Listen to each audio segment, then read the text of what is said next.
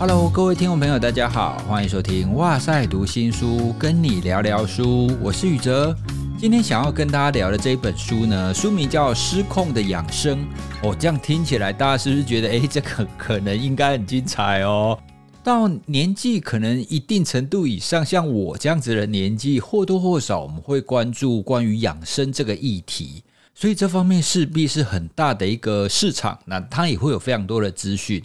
这本书的作者瑞纳拉斐尔，他目前是个独立记者的样子。他主要写的呢，就是在健康养生还有女性的议题上。他之所以会开始写这本书，除了他自己有接触非常多这方面的议题以外，大家应该可以想象，关于养生这样子的一个资讯，或是养生相关的产品，大部分购买者其实偏向是以女性居多。当然，其中一个原因可能是女性多半是家庭当中主要是照顾其他成员的嘛，哦，包括照顾她的伴侣、照顾她的孩子，哦，所以这个是其中一个原因，让女性比较去关注养生这件事。不过呢，作者他有提出来另外一个，他发现有越来越多职场的女性，哦，她可能才三十多岁而已。可是呢，他就开始在接触养生，或者是更进一步的说，叫做长保青春这样子的议题。他觉得这一定程度跟职场上会有一些年龄歧视的现象有关系。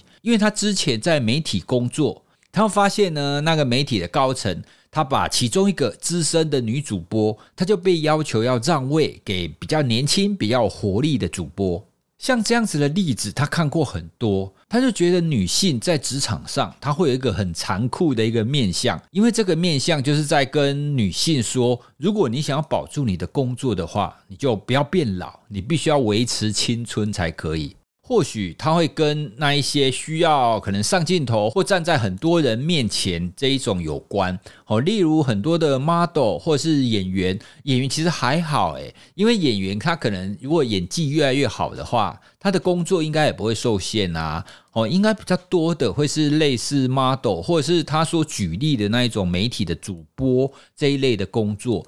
不过讲到要不要变老、长保青春这一点，我觉得这确实不只是在工作上啦。我们每一个人都会希望可以永葆年轻嘛。虽然我年轻的时候，我会觉得说啊，干嘛永葆年轻？皱纹是一个正常老化的现象啊，皱纹是智慧的象征啊。我年轻的时候我会这样想啊，所以根本没有关系啊，干嘛那么担心皱纹？现在当然也不是说不能有皱纹，可是你还是会觉得说，皱纹可不可以晚一点才出现，或者是皱纹可不可以不要那么多？哦，所以养生或或者是我们所说的长保青春这个议题，哈，应该是每个人哦年龄可能到了某个阶段，就或多或少我们就会开始去接触。这位作者呢，刚刚我们提到他自己本身就是主要专注在健康养生议题上哦，所以他也亲身尝试过非常多种健身啦、养生啦或身心灵相关的产品哦，他自己也是这一类产品或这一类的市场一个主要的白老鼠。而且他也采访过相当多这类新创企业的创办人，可以说是他比我们一般人都还要了解这一类的事业哦，他到底是怎么经营的？啊，他到底有什么比较光怪陆离的现象？他会出这本书呢，就是因为他发现已经越来越多，就超过他原本养生的范围，甚至已经到了信仰的等级了哦。很多面向，他的出发点其实好的。可是有的时候当中有一些人，或是有一些企业走着走着，可能就会超过了，会走偏了哦。所以这本书里面他提的养生，其实不只是我们常常讲的，就是你怎么吃才健康哦。它有包含运动啦，包含讲有机食品的，讲营养的，讲洗面乳的，讲身心灵的哦。这些他都把它归纳在所谓的养生的范畴里面。养生绝对是好的哦，只是我们要小心，就是不要过度了。什么叫做光怪陆离的现象呢？他书里面在谈健身房那一章蛮有意思的，它的标题就叫“健身房就是教堂”。而你觉得诶奇怪，健身房就是健身房，为什么健身房就是教堂呢？它里面就描述有一些精品的健身房，或者是在贩售健身器材的，他们主要诉求的其实已经不是关于运动了，它主要诉求的，它更接近一种心灵的层次。在国外有一个居家型的飞轮哈，就是你自己买了一个脚踏车，可以在自己家骑，可是你可以透过连线，然后跟教练，然后跟其他所有人一起骑。这种居家型的连线的方式，在疫情期间就被非常受欢迎嘛。当中有一个非常受欢迎的教练，然后这个教练呢，跟一般飞轮的教练不太一样哦。大家如果去健身房上过教练课，这种飞轮的团体课。多半教练就会说：“哎，来好，开始踩，然后我们跟着节奏，好踩下去，加油，来继续冲刺，好，不要停，有点类似这样子鼓励你，就是让你持续的，就是这样飞轮一直踩下去嘛。不过呢，书中所描述的这个教练，他的重点不是踩飞轮哦，他的重点是你来上这个飞轮课，也是一个品格教育。”哦，例如说，好，各位学员，今天我们踩飞轮的同时呢，我们就是要来跟大家讲，今天的美德是诚实，所以我们今天就要修炼诚实这件事情。好，大家踩起来。哦，所以他就开始踩，然后一边踩呢，就一边像传道士一样，然后再分享一些人生的智慧，说你如果不诚实会怎么样啊？为什么我们人要诚实？诚实会发生什么事？那如果我们没有这种诚实的美德，应该要怎么办？犯错了怎么办？等等的。哦，所以他的课程开场就要用这种美德为主来讲道。各式各样的美德哦，诚实啊，决心啊，荣誉啊，勇气啊，然后再穿插一些感人的个人故事。也就是说，实际上在飞轮课上，不止让你的身体就是充实了，而且你也会让你心灵上感到满足哦。所以这样听起来，大家是不是觉得很棒？你身心都得到满足，诶，这有什么不好吗？其实也没什么不好啦，老实说。不过呢，我举这个例子，想要让大家知道。就开始往某一个方向去偏离的时候，有的时候你偏着偏着，它有可能就会整个都歪掉。刚刚我们谈的让那个例子，就是飞轮课的重点已经不是飞轮了，它飞轮课的重点是在变成是在讲那些美德，讲那些更高大上的东西。那还有一些健身房跟教练哦，这个接下来这个例子，可能大家在台湾的健身房里面会听过。书中呢就提到有一些健身房，他要求他的教练必须要非常重视社群的连结哦，也就是说，教练除了要健身以外，他还要经营社群，而且还要跟学员聊天聊心事。那你说这样有什么不对吗？我跟教练可以这当朋友啊。对，到这边其实我觉得也都还没有什么不好。可是呢，再下去，哎，你会发现再下去就会有点怪哦哦，例如。书中就有提到，在某一家健身房，他在训练教练的时候，他就会跟新教练讲他的目标。他讲那句话是：你要让学员想要成为你，或是想要跟你上床。诶，大家听到这句话是不是开始就觉得怪怪的？哦，你跟学员把诺，你跟学员拉近关系，或是你让学员想要成为你，我觉得这都很好，对不对？因为跟教练的身材一样很好啊。可是你不觉得后半段那句话就怪怪的？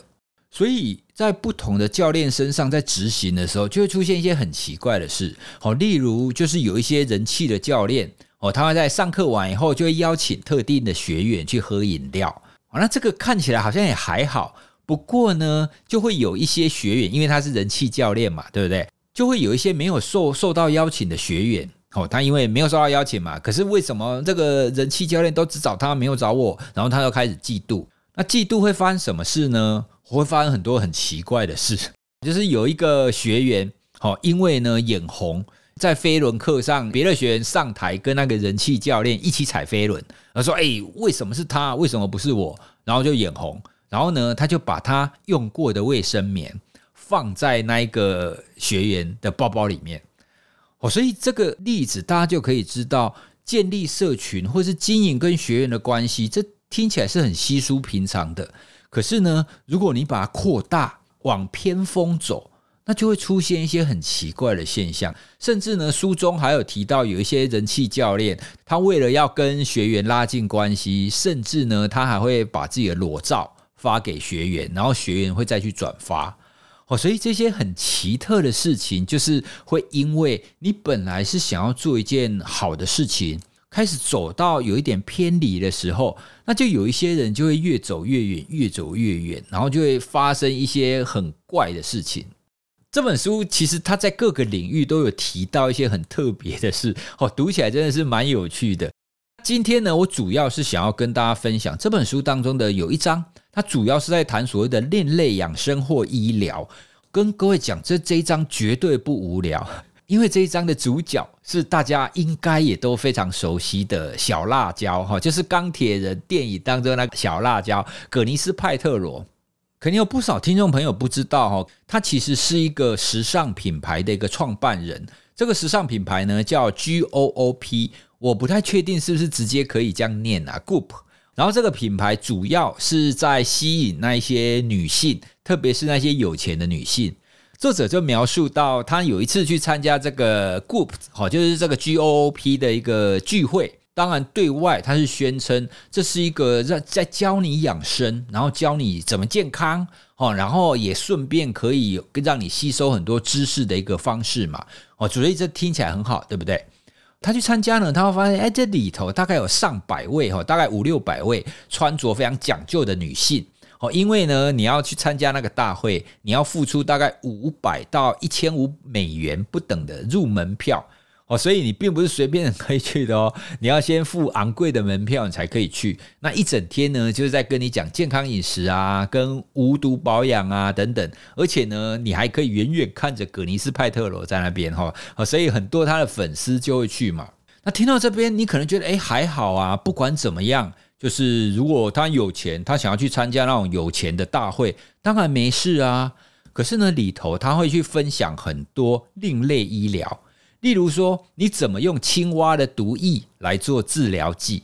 诶，大家听起来是不是觉得很特别？还有一个很酷的哦，就是里头他看到有一个 model 哦，一个很有名的 model，然后他很开心呢，跟在场所有人分享分享一个让自己的皮肤变好的方法。这个他说这个超赞，那个方法是什么呢？哦，你要去抓一只水蛭哦，水蛭就是放在你的皮肤上，它会吸血那种水蛭。然后他说呢，这个水蛭疗法就是你要先去抓水蛭，然后贴在你的脸上吸血，等它吸饱血以后呢，你再把这个水蛭然后抓起来，然后再把它的血液再把它挤破嘛，就把它血液然后然后再挤回你自己的皮肤上。哦，他说，哎，这样子皮肤就会变很好。好，听到这边，听众朋友，你是不是觉得，嗯，这超诡异的？你先让血质吸血，然后你再把它所吸到的血再涂回你自己的皮肤上。这真的是可以的吗？那当然，我们也可以说，好了，反正你会愿打愿挨嘛。可是问题是啊，当出事该怎么办呢？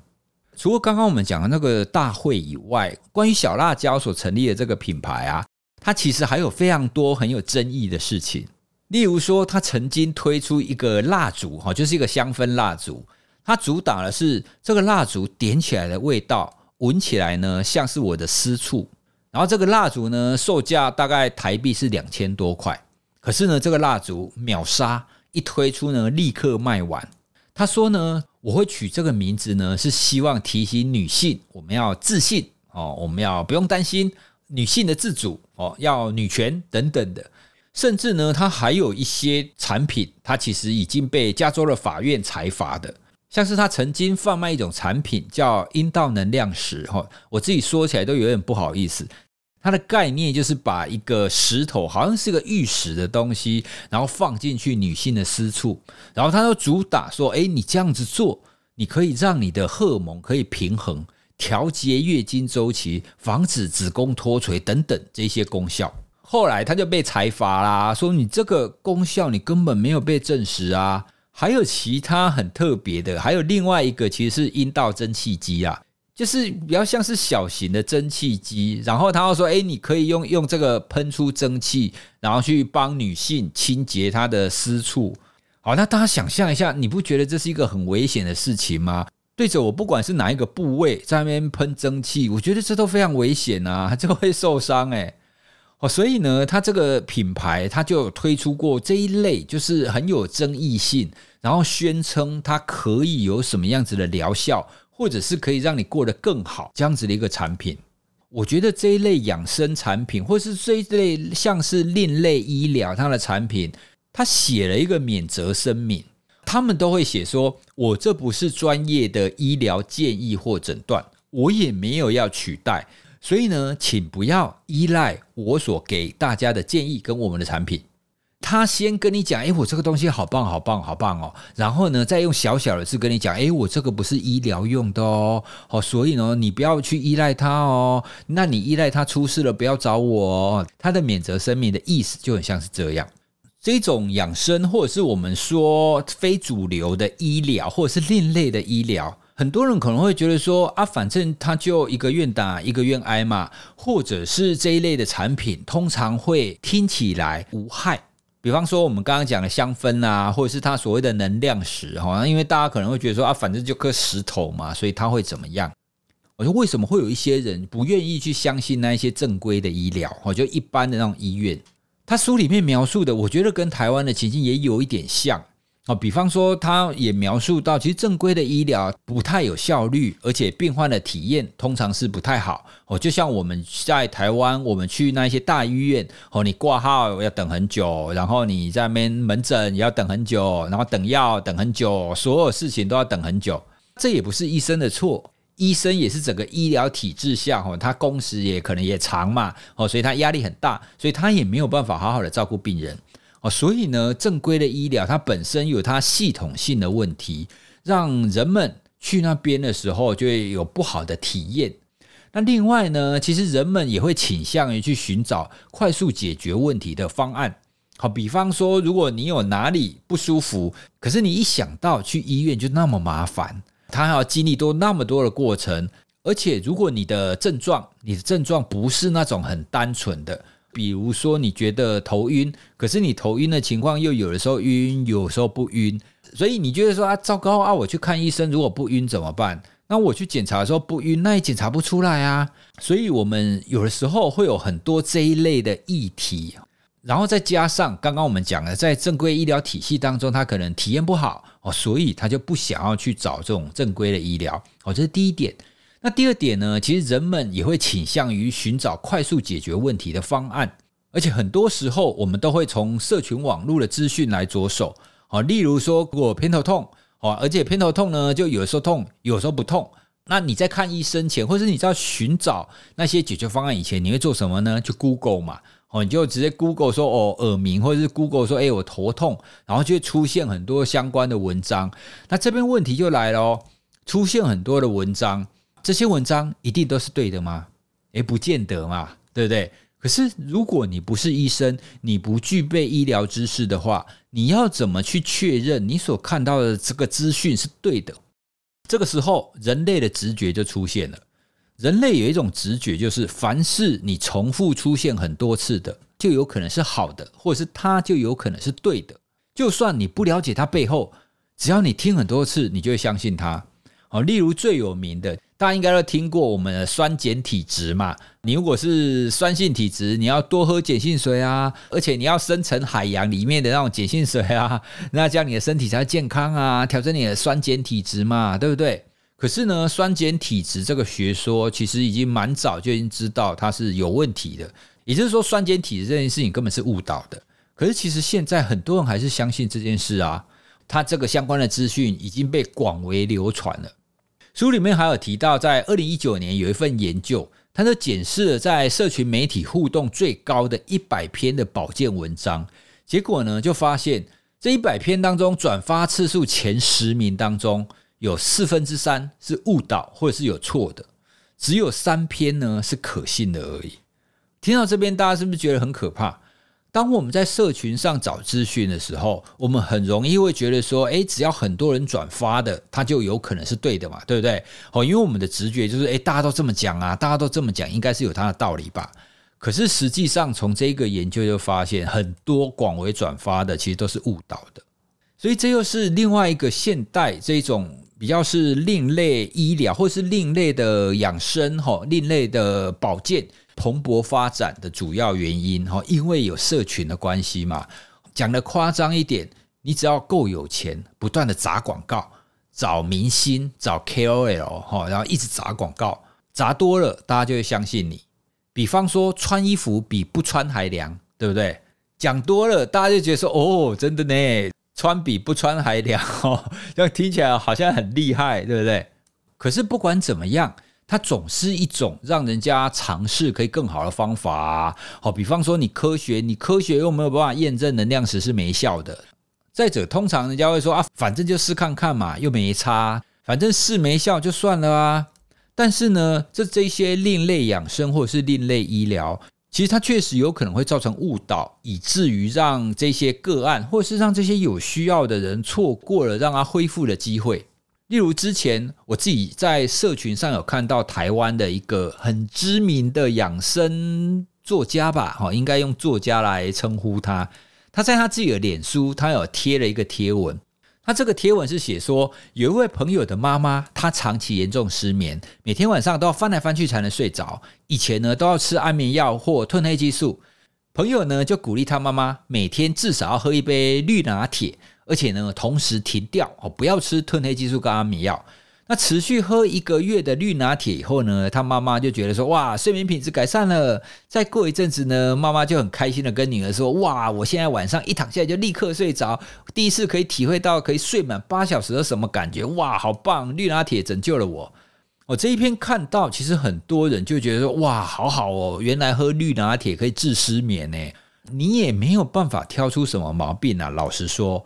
听起来他就是分享一个经历啊，他没有叫你一定要怎么样，他也没有说这个可以治失眠，他只是单纯分享说，诶，有一个朋友，然后他失眠了，可是他喝了这个他好了。可是呢，如果你站在一个失眠者的角度想，他看到这一篇，然后他说，哇，原来这么厉害哦，好，那我也要仿照他的方式，他就开始喝绿拿铁，而且同时停掉吃安眠药。我对他刚刚的这个贴文当中最有意见的，其实就是这句话。喝绿拿铁，同时停掉吃安眠药。其实，一般我们在跟失眠个案哦，在帮他处理失眠问题的时候，不会叫他立刻停掉安眠药。这个其实是不妥的，因为每一个人对药物的需求性哦，他的依赖性，或者是每一个人的情况，其实不太一样的。因为你在治疗的过程，你必须要让他维持一个稳定的状态嘛。哦，如果他以前就长期吃安眠药，立刻停的话，定会出现反弹的现象。那反弹的现象有可能就会让他睡得更不好。那在这种情况底下，你很难让他可以持续的做一些调整。哦，一般的治疗，就算你使用了，好，比方说绿拿铁，然后呢，它真的让你睡得比较好。那也应该是你喝了一段时间，而且同时你有吃安眠药，这样一段时间以后，你发现慢慢慢慢改善了，这样子你就可以去跟你的医师，然后跟他讨论说，诶，我最近喝绿拿铁，所以我睡眠好像越来越好哦，那我的药可不可以减少？哦，跟医生讨论慢慢减药，而不是自己好像就自作主张说，哦好，那我就要直接停掉。像我刚刚讲的这个例子啊，它其实就是这种另类养生，或者是这种另类医疗的一种方式，它有可能会误导，然后去尝试这种方法，而且是用错误的方式去尝试这种方法，而失去了它原本应该要有的治疗。就算刚刚我们讲的这个例子，哦，这这个朋友的妈妈，就算他这个例子是真的好了，可是这个妈妈之所以会睡得比较好，真的是因为绿拿铁的关系吗？哦，他可能在喝绿拿铁的同时，他也更重视养生了。然后，他也白天会有比较多的运动，或者多照光等等的。因为其他这一些种种的因素加起来，而让他的睡眠变好了。这种口耳相传的这种案例啊，它就很容易会造成一种确认偏误。所以这一些呢，就是另类医疗或者是这种另类养生，它很容易会出现的一个问题。哦，它透过个案。哦，因为个案的渲染力比较强嘛，哦，就谁谁谁的妈妈吃的怎么样，哪一个病人吃了我药以后就好了，哦，所以大家就很容易会相信这种个案。那大家相对于就不想去相信那种主流的医学，哦，因为主流的医学都是数字嘛。那这种听信个案的情况，如果推的太极致的话，它就有可能会让需要治疗的人就错失了治疗的机会。二零一八年有一篇发表在美国医学会肿瘤学期刊的一个研究。它里面呢，他就发现癌症患者当中呢，比较依赖那些辅助医学，哈，就就是我们刚刚讲那些另类疗法的，他的死亡风险呢是从来不曾寻求另类疗法的人的两倍，哦，因为有很多的病患可能说，诶，我有接受这种治疗方法啊，你叫我打那个化疗啊，会不舒服啊，会掉头发，不要我就不要做，哦，所以这就会有一种排斥的效果。书中也提到，就是大家都认识的，就是贾博士。